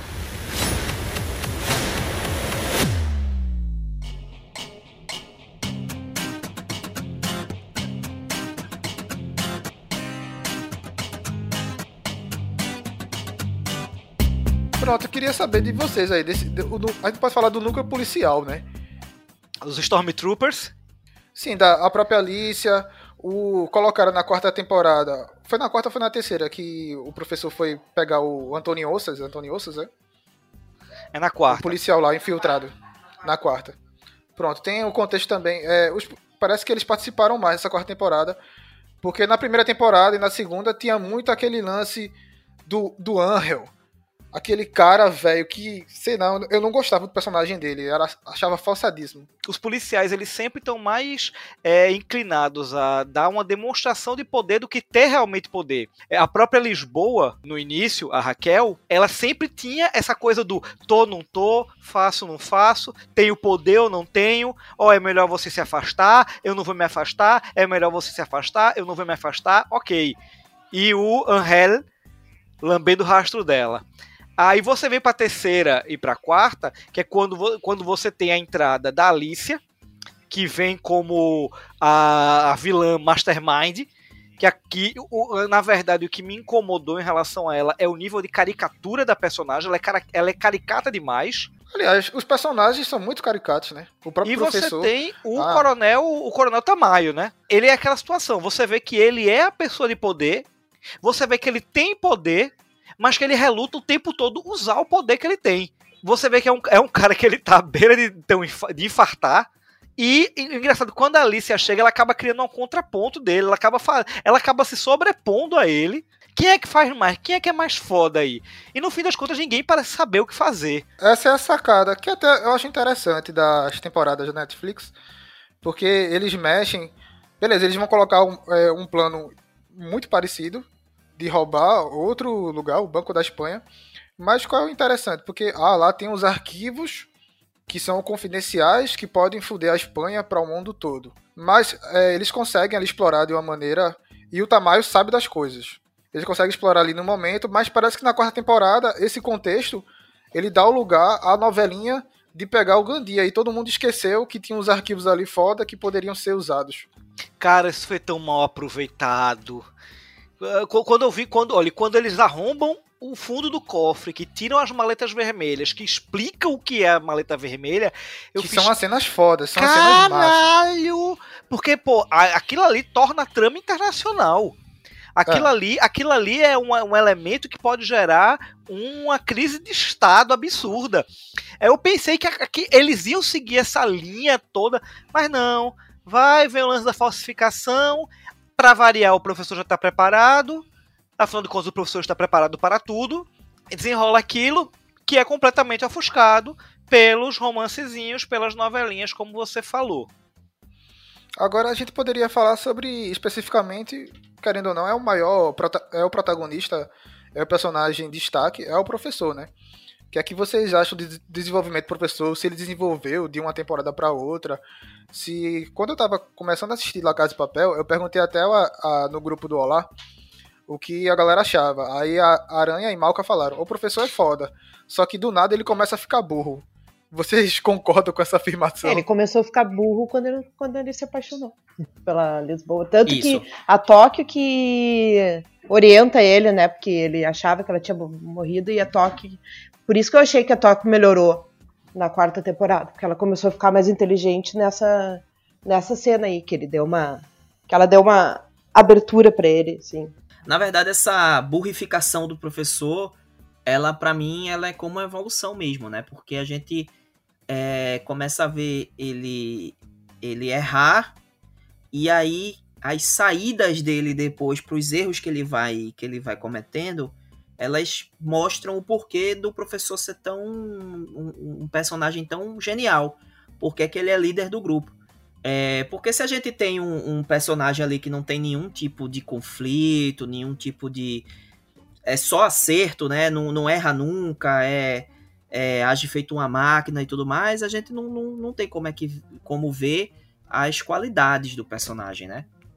E eu acho que a burrificação dele vem com essa essa melhora, assim. É uma evolução no roteiro pra gente ver um lado também mais humano do, do personagem, né? Ver o lado afetivo Exatamente. dele. Ele é um personagem tão distante, né?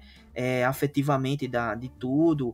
Ele é um personagem que internaliza muito os, os sentimentos e tudo mais. E com a Raquel, com a Lisboa e tal, ele, ele começa a colocar pra fora, porque de fato ele tem uma, um elemento ali que dá muito medo a ele, né? Um elemento muito próximo, uma pessoa muito.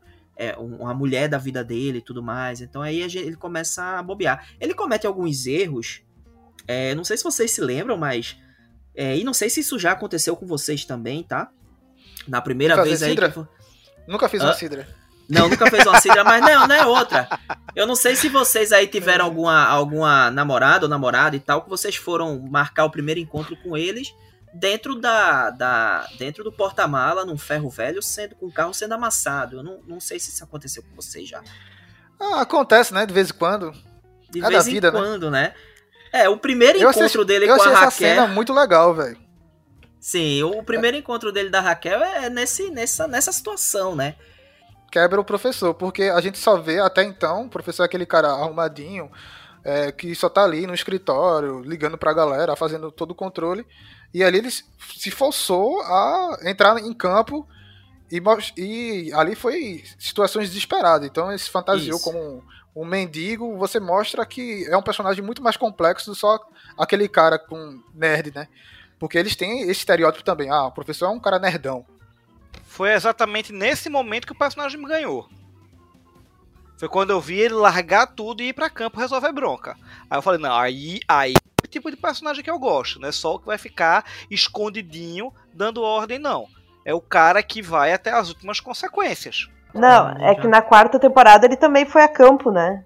Literalmente, né? Se meteu lá Sim. no meio do. Eu achei também legal, assim. É bem isso, que ele não ficava só no. E, e eram as Sim. partes que eu mais gostava. Eram as partes do professor. Eu queria ver o desenrolar, como ele ia se se livrar ali da floresta. O Marcélia resgatando ele. A relação dele com o Marcélia na quarta temporada achei bem interessante. Eu também, eu também gostei muito. E é quando você vê o valor do personagem mesmo, né? Inclusive porque como tá todo o plano ele já tá, ele já tá já, já tá tudo certo, tudo planejado. Quando você tem um imprevisto é que a situação ela ela muda de figura, né? Você começa a ficar tenso, você começa a, a imaginar que pode dar muito errado e, e também vira uma bola de neve, né? Um- Uma ação aqui, um errinho aqui leva a outra coisa e tudo mais. E aí você vai vendo as soluções que ele vai dando pra cada situação e realmente o personagem acaba te ganhando nessas, nesses momentos.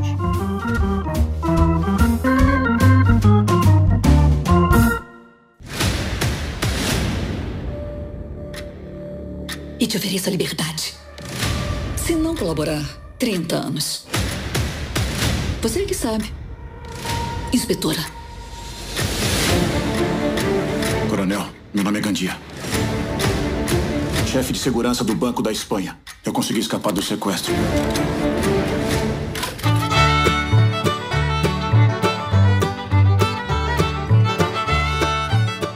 Um negócio que até eu e a Ariane a gente fala demais nos podcasts. Que tá esse surto- surto de final explicado, né, velho? A galera tá fazendo final explicado de La Casa de Papel. Eu não acreditei, velho. Porque, tipo, tá muito na cara ali o que aconteceu e você precisa explicar. O que aconteceu é que a Netflix quis enrolar mais e fazer mais uma temporada onde poderia resolver tudo na quarta temporada de mais um assalto. Mas vamos aí pro final. O que, que vocês acharam do, do final da quarta temporada, as resoluções e qual é o futuro quin, pra quinta temporada? É porque depois, né, cara, depois que eles assaltaram já a Casa da Moeda e o Banco de Espanha, não tem mais o que assaltar, né? Eles vão, eles É vão ter que que se resumir a assaltar o Banco do Brasil ali na, em Barreiros, um negócio desse. E aí não é lucrativo pros caras. Aí é bem fácil, né, velho? E até que o real tá va- valendo muito. Tá valendo muito poucos euros, né? Não, Não vale a não compensa. Não, então, eu achei que esse foi o ponto negativo da, da quarta temporada, assim. O principal ponto negativo da quarta temporada, porque ninguém. Eu acho que não, não fez muito minha cabeça aquela personagem é, grávida com a barriga batendo na boca ali, né, velho? E não Já parir. Pronta pra parir. Ela sai andando no. Ela ameaça o cara lá pra pegar as filmagens. Aí depois ela, ela, ela vai no lugar lá e ela vai andando e, e encontra onde é que o professor tá. Aquilo ali ficou muito mal feito para mim, assim. Foi. É o mesmo contexto da, da investigadora, a Raquel, na segunda temporada, né? Quando ela é expulsa da polícia e ela vai fazer justiça com as próprias mãos. É a mesma coisa, né? É exatamente igual, é verdade. Na verdade, eu penso que vai acontecer exatamente o que aconteceu no final da segunda temporada. Vai ser aquela situação. A Alicia foi. É, quiseram para tentar aplacar a situação, quiseram colocar ela como bola da vez, que ela aceitasse ser a bola da vez, e eu encobri ela. Ela acabou jogando a merda no ventilador. Ela expõe uma fragilidade que ela possui, que é a questão do marido. Ela vai ser uma mãe solteira de, de que perdeu o marido recentemente. E você vê, ela chega ali, ela vai fazer, ela quer tomar a rédea da situação. Só que você observa, pô, ela pega e entrega o gato e diz, ó, oh, não vou demorar não. Ela sabe o que ela tá fazendo. É, aí termina, fecha com ela confrontando o professor. Na boa, vai ser mais. Como, como foi tudo nessa série até agora, vai ser mais do mesmo. Ela já não é. tem mais o que perder, ela vai pedir ajuda do professor. Ela foi certa de que o professor vai ser a tábua de salvação dela.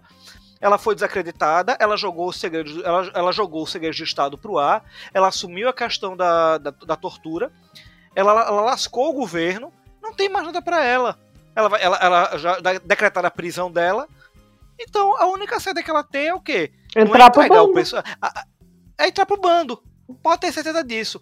Eu, eu acho muito difícil que na próxima temporada, que infelizmente vamos ter mais uma temporada, é, eu acho muito difícil que ela vá pegar o professor para tentar entregar ele e se dar uma de bonzinha. Eu isso me surpreenderia que é, ter o professor se entregue às autoridades. Isso me surpreenderia muito. Mas ah, sinceramente, o que vai acontecer é isso. Ela vai pedir ajuda dele. Ela vai oferecer algum benefício a ele é, ela, na verdade, talvez ela vai acabar sendo a chave para a saída do, da galera no Banco da Espanha. É, pode ser que a bolsa dela estoure também, né? Pode ser que a bolsa dela estoure ali. No ah, no meio disso, né? Naquele momento de nervosismo, tudo pode acontecer ali. Sim. Eita, que... não. Gente, me veio a coisa mais piega do universo, mais piegas do universo na cabeça. Fala, ela tá fala. tá lá, ela tá lá pronta para pegar o professor, entregar para as autoridades e virar uma heroína e a bolsa dela estoura. E ah, o professor. Aí o professor vai fugir, vai aproveitar, deixa é karateca, fugir. O professor é ninja. Mas o professor vai olhar, vai se compadecer dela, e vai, vai fazer parto. o parto da criança e, parto, e ela exatamente. vai ficar em dívida com ele e não vai entregá-lo. E vai entrar um personagem americano interpretado por Tom Hanks. Mas eu para mim o futuro da série é se pá só mais uma uma temporada, porque não tem mesmo onde assaltar, não tem mesmo onde fazer. E vão terminar esse assalto e deu. Olha, nunca duvide, viu? Nunca duvide. Mas vai assaltar o quê? Não tem. A Netflix vai espremer isso até o final, porque é a galinha do, dos ovos de ouro da Netflix. Mas talvez já esteja no final, Matheus. Talvez já esteja no final, são cinco temporadas. É, cinco temporadas, deu, tá bom. Se você observar, a, o Netflix ele não, é, ele não é conhecido por ter séries tão longevas. Provavelmente, essa, e tomara, a, que essa próxima temporada seja a última, onde você vai ter uma grande resolução. Sim. Vamos colocar, sei lá, mais um roteiro para mais oito episódios. E a gente sabe que lá, em, em relação à La Casa de Papel, eles enrolam. Então, eu espero, eu espero do fundo do coração e acredito que a próxima temporada vai ser o grande desfecho. Aonde, aonde vamos ter mais uma, vamos ter uma, a saída mirabolante da galera do Banco da Espanha e vamos ter mais alguma morte extremamente relevante. Talvez até do, é. próximo, do próprio professor, sei lá. Eu não sei se na próxima temporada eles vão colocar grades de metal para separar a galera, porque aquelas grades de plástico ali vai ter mais investimento. Mas enfim, essas são as nossas considerações para o futuro de La Casa de Papel. Muita gente fala das teorias, né? Muita gente falou da, daquela Tatiana, a, a esposa do Berlim. Vocês têm alguma teoria em relação a ela? Não, não, eu, eu acho, eu acho que, que ela, ela vai ser mais uma injeção de linguiça, como, tanta, como temos tantas na série toda. É, não dá, não dá para você acumular tanta tantas pequenas histórias de núcleos pequenos, não, pô.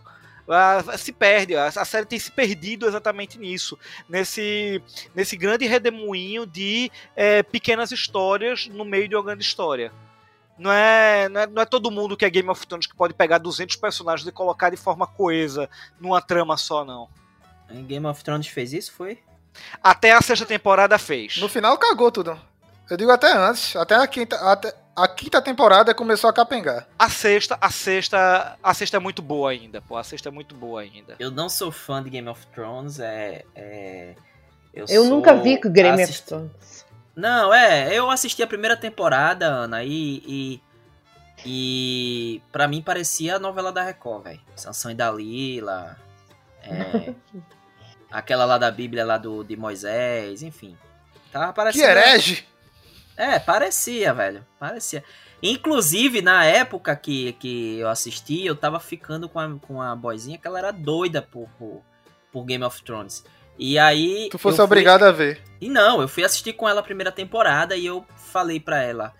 Não, ela perguntou se eu gostei, se eu, gostei eu disse pra ela que pra mim parecia Sansão e Dalila da Record. E demorou uma semana ela acabou comigo. Eu não sei se teve a ver. Eu, eu não tiro a razão dela. Ou se Também. foi por outro motivo, mas enfim. Não, eu acho que aquela, aquela personagem, como é o nome dela mesmo? Que Tatiana, né? Eu acho Tatiana. que a Tatiana, ela ela vai aparecer de alguma forma, como alguns personagens que aparecem do nada, ela vai ser uma que vai aparecer do nada no meio do assalto, resolvendo algum problema. E vai aparecer como refém. Vai ver. Pode ser, pode ser. Vai aparecer como refém e vai salvar. Que numa época, quando. Antes da quarta temporada, aparecia a, aquela que é trans, como é que é o nome da trans? Manila. A Manila. A Manila. Aparecia Na, a, essa Manila como se fosse a Tatiana.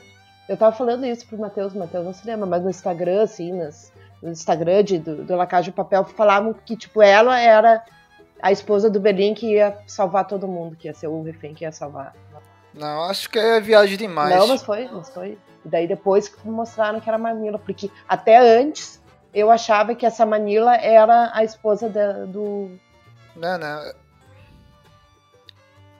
É. Mas assim, até o próprio documentário da Netflix mostra que eles produzem um roteiro e logo depois eles estão filmando. Então, é toque de caixa. A galera não tem nem tempo de maturar o roteiro. É por isso que a gente vê muitas falhas de roteiro nessa quarta temporada, muita o ritmo novelesco que, que voltou.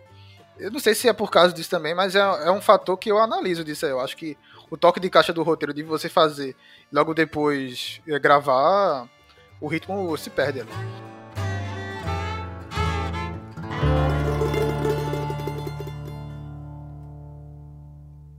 Vocês estão sozinhos. Vocês não são mais invencíveis.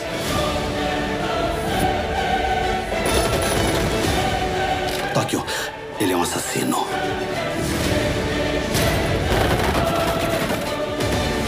Professor, você disse que era impossível sair daqui, mas que ia nos tirar. Cumpra a sua palavra.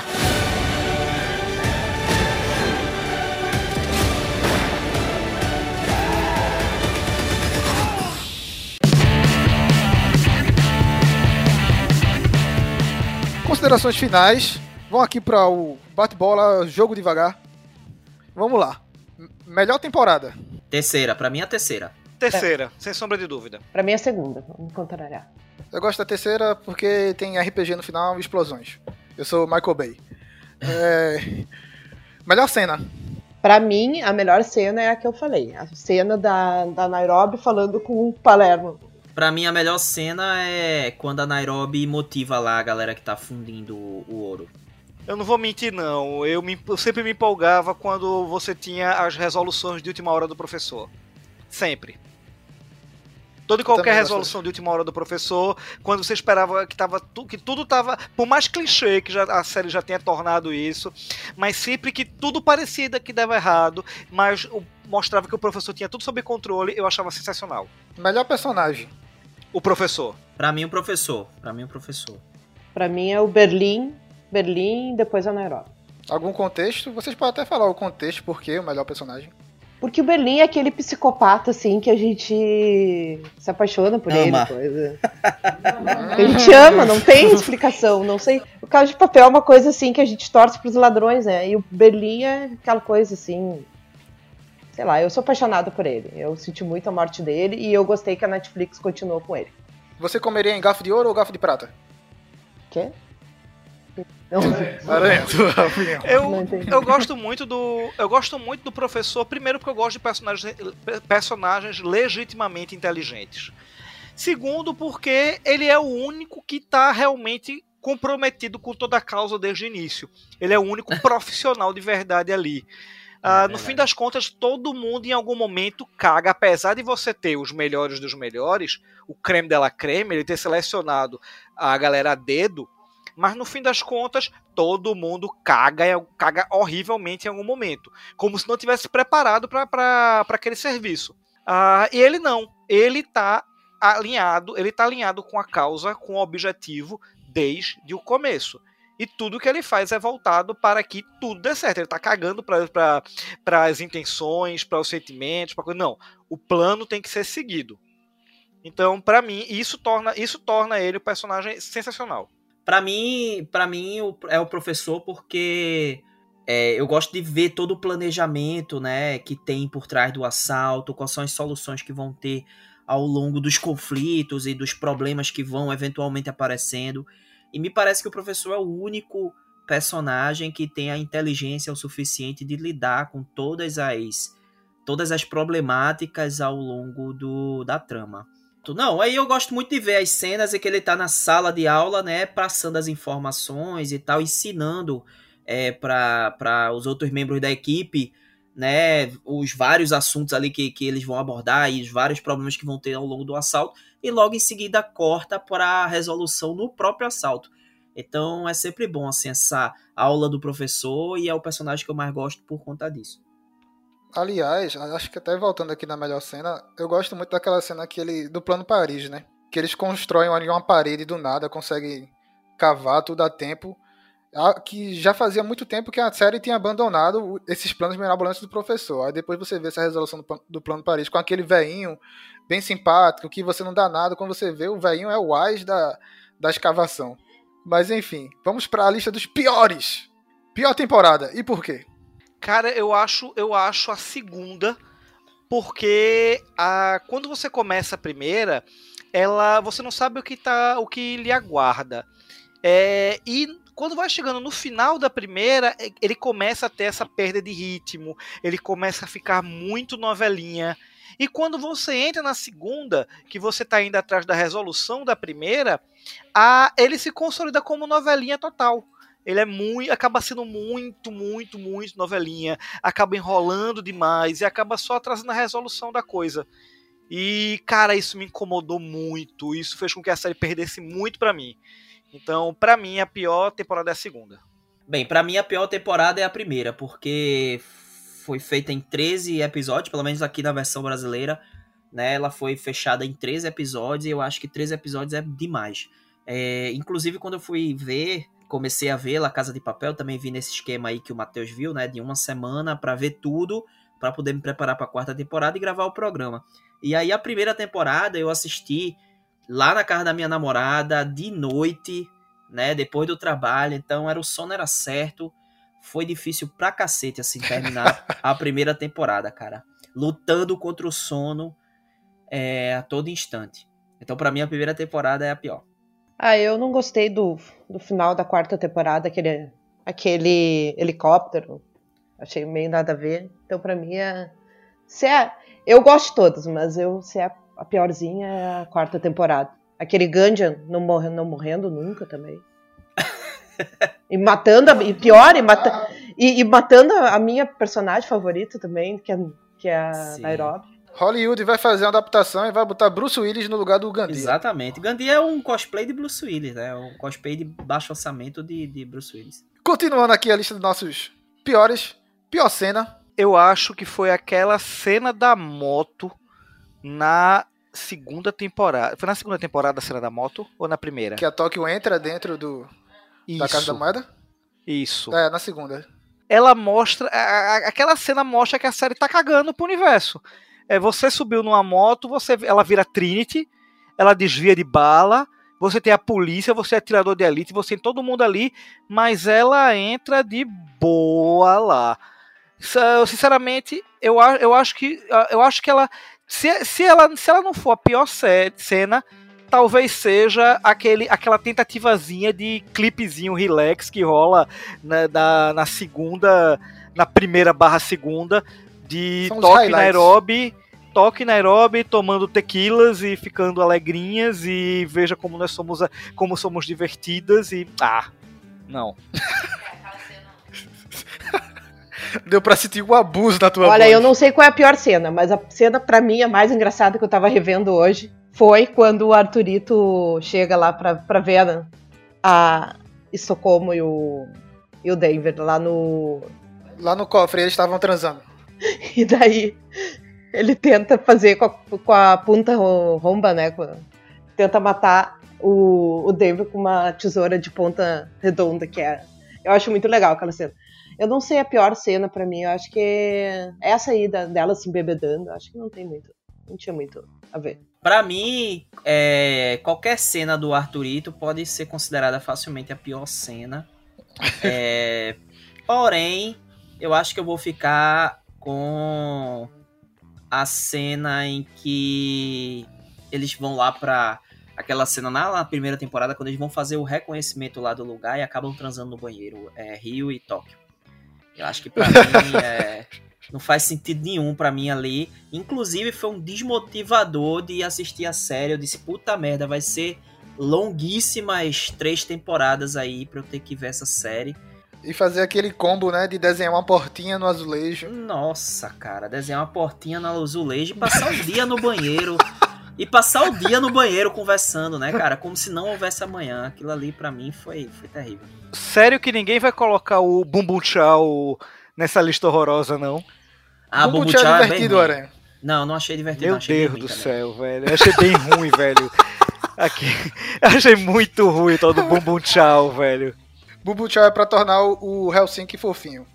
Para É o dizer assim, Tchau. veja esse personagem, ele tem mais de 2 metros de altura, veja como ele é grande, mas ele é fofinho, ele é carinhoso. Bum- Bumbum Chao, Bumbum Chao foi, foi, mais, foi mais uma tentativa de criar modinha, pô, de criar gíria. É, eu ia dizer, eu queria criar gíria, criar modinha. É o Bumbum Chao.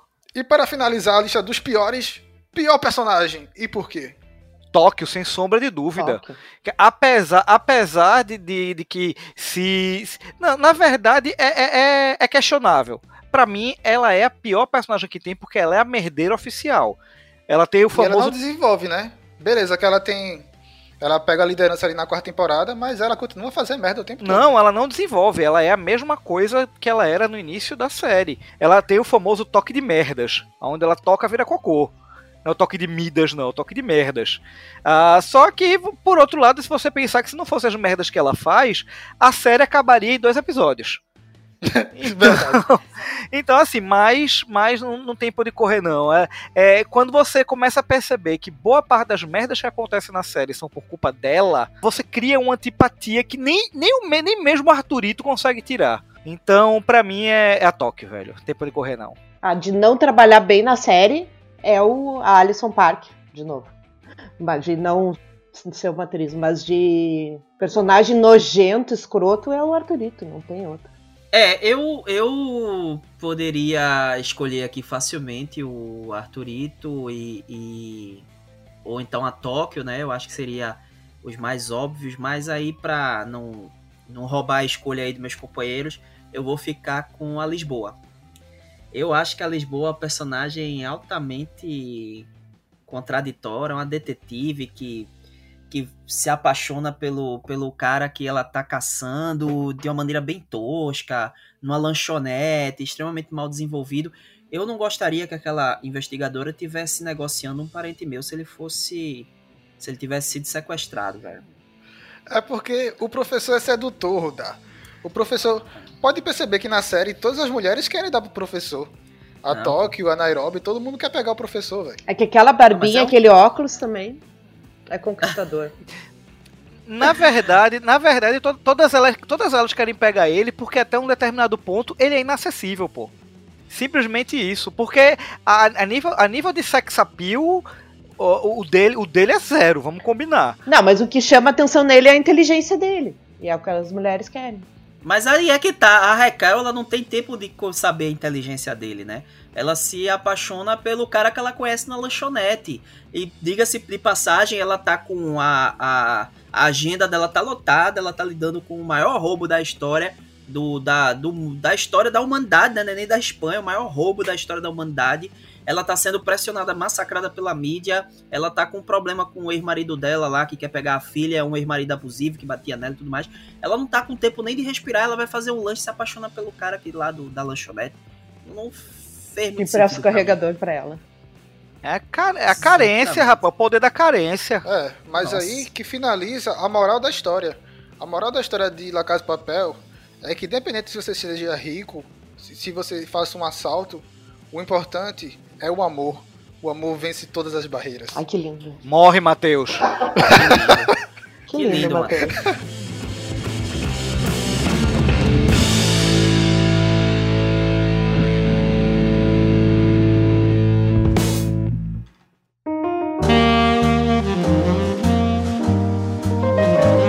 Temos um podcast? Temos um podcast. Temos um podcast. Temos um podcast. E o mais interessante é você observar a, a- essa, essa, essa galerinha jovem de internet, principalmente a galerinha das, das direitas da vida, cantando Bela Tchau, a, a, torta, e a, a torta e a direita, sem fazer ideia do significado da música e do que a música representa, né? Exatamente, cara. Mas agora Bela Tchau é pop. Bela Tchau é pop, senhora. Bela, Bela Tchau, Tchau é para as já- massas. Já tem passinho, tem funk e tem passinho aqui em Recife, já com Bela Tchau. pô. Me desse uma bela ideia para finalizar esse podcast. Obrigado, os ouvintes vão ouvir isso. Mas,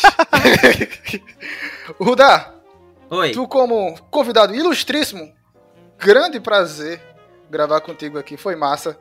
Diz aí, valeu, velho. onde a gente onde a gente encontra o caranguejo atômico? Então, o Caranguejo Atômico tá presente aí no Spotify, no Deezer, no Google Podcast, no Apple Podcast e também tem o site da gente, o www.caranguejoatômico.com. A gente tem o Instagram da gente, que é o Caranguejo Atômico Podcast, tá? Onde a gente posta lá é, novidades do mundo geek, todas as notícias e tudo mais. Fazemos também interações com, com, com os nossos seguidores. É, e colocamos lá os links também dos programas. E a gente tá presente também no Twitter, no Caranguejo AT, onde a gente coloca lá é, nossas opiniões né, sobre o mundo pop, o mundo geek. É, opiniões per- pertinentes ou não, né? Mas a gente tá sempre colocando por lá. É, e agora, recentemente, a gente fez também o YouTube, tá? Que é só colocar lá a letrinha na ordem lá, ó, Caranguejo Atômico, que vocês acham a gente. Tá bem legal a série O Caranguejo Joga.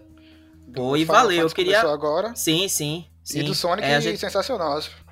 É, a gente tá com a série de Caranguejoga, né? Onde é, Guilherme e, e Paulo, que são os outros dois integrantes aí do Caranguejo, a gente ainda tem Mário também, Mário Vitor. É, mas Guilherme e Paulo estão fazendo aí essa série de jogos, né? Eles vão jogando e vão falando sobre diversos assuntos, né? Eles falaram aí, um pegou uma idosa no carnaval e aí contou, né? O outro teve outro caso lá e aí ele conta. E assim, tá, tá bem legal também os caranguejogas. Beleza? Eu queria só agradecer vocês aí pelo convite, foi massa participar. O Olá aí que é uma referência, né? Vocês estão há muitos anos, então é uma referência para todos nós que, que Só somos estamos... velhos. É. Só É, somos exato. velhos Mas pai tam- aqui. Mas eu também sou velho, tá? Mas assim, tô começando agora com, os pod... com o podcast, a gente tem um pouco mais de um ano. Então foi um prazer estar aqui, uma honra. Obrigado pelo convite e até a próxima, velho. Espero ser convidado novamente. Sinta-se em casa! Pode chegar e sentar na janela. Valeu. Ana, onde a gente te encontra nas redes sociais? Eu tô no Instagram, AnaCFBZ, eu não tenho podcast. Também trabalho com massagem e tem meu Instagram da massagem que é arroba TriRelax, tri com dois, três vezes o i, relax. Mas, mas no tempo do coronavírus, você tá pegando alguém pra fazer massagem? Como disse- dizer- diria lá no Rio Grande do Sul, não pego nem gripe. É a massagem virtual. É mais ou menos, nem isso. Aranha, onde é que tu estás? Eu tô, tô aqui na minha varanda, observando uma, o, o entardecer, sempre bucólico, sempre melancólico, e ainda me perguntando, ainda me perguntando se vai valer a pena ver a quinta temporada disso aí. Eu, como no- nossos velhos bons ouvintes já sabem, o Aranha, sempre perturbando e cagando regra aqui no Olá para todos. Aqueles que quiserem me procurar por aí, me encontram no arroba sr_aranha.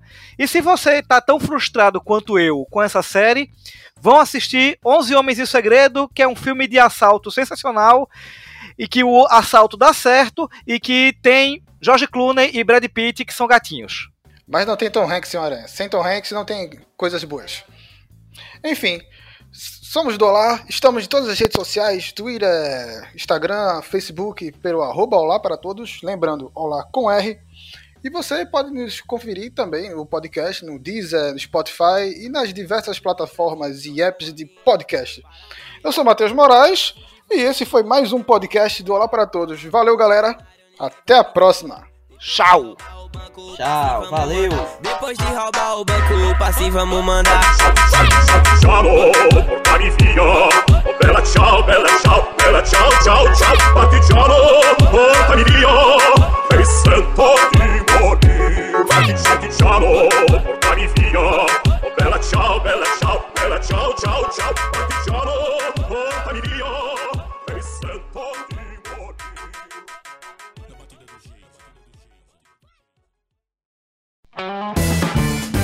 Esse podcast é uma produção Olar Podcasts.